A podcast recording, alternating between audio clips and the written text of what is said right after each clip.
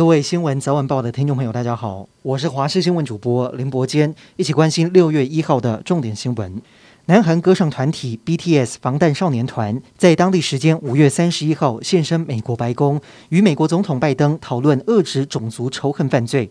尽管议题有一些严肃，但是照样引来追星的氛围。白宫附近聚集许多年轻的粉丝，顶着高温挤在围栏前争夺偶像的风采。今天国内新增八万八千两百四十七例的本土确诊，前三名分别是新北市、台中市还有高雄市。另外新增一百二十二例的死亡个案，其中包含全台年纪最小的个案，是一名一个月大的男婴。一开始出现了发烧、抽搐，接着全身发紫，到院前已经没有生命迹象，从发病到死亡不到三天。指挥中心从今天开始，在六都设立七个儿童 BNT 疫苗大型接种站，维持五到七天，连端午节也不休息。台北的中正纪念堂儿童疫苗接种站在开打的第一天，有不少的父母带着幼儿园的小孩来施打。而云林县、嘉义县市、苗栗县还有南投县，却发生原定要拨补的疫苗数量却被减少数量或暂时不给，让县市政府措手不及。因为学童打疫苗的计划都已经安排好了，但突然没有足够的疫苗可以打，地方政府头痛，民众更是骂半天。云林县更有议员怒轰：六都的孩子重要，非六都的孩子就不重要吗？国民党建议征召立委徐志荣参选苗栗县长，但是被拒绝。原定今天中常会提名临时喊卡，秘书长黄建庭希望给徐志荣多一点时间。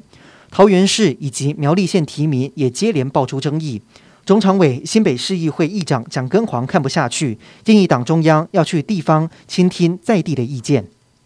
台铁今天宣布，由于新冠疫情升温，乘务人员确诊人数没有降下来，因此从六月七号开始，假日会再停驶三十二班对号列车。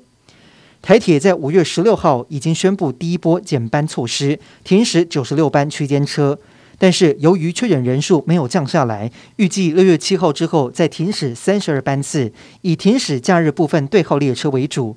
总计到时将停驶一百二十八班。目前台铁司机员大约有三十多人确诊，列车长和车长的确诊人数也在三十多人左右。台铁计划将在扩大假日减班规模。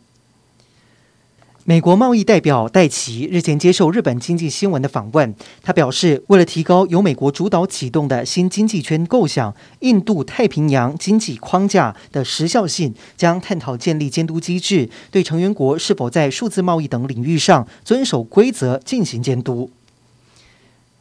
阿拉伯联合大公国成为第一个与以色列签署全面自由贸易协定的阿拉伯国家。两国自二零二零年建立外交关系以来，在经济交流上持续加强。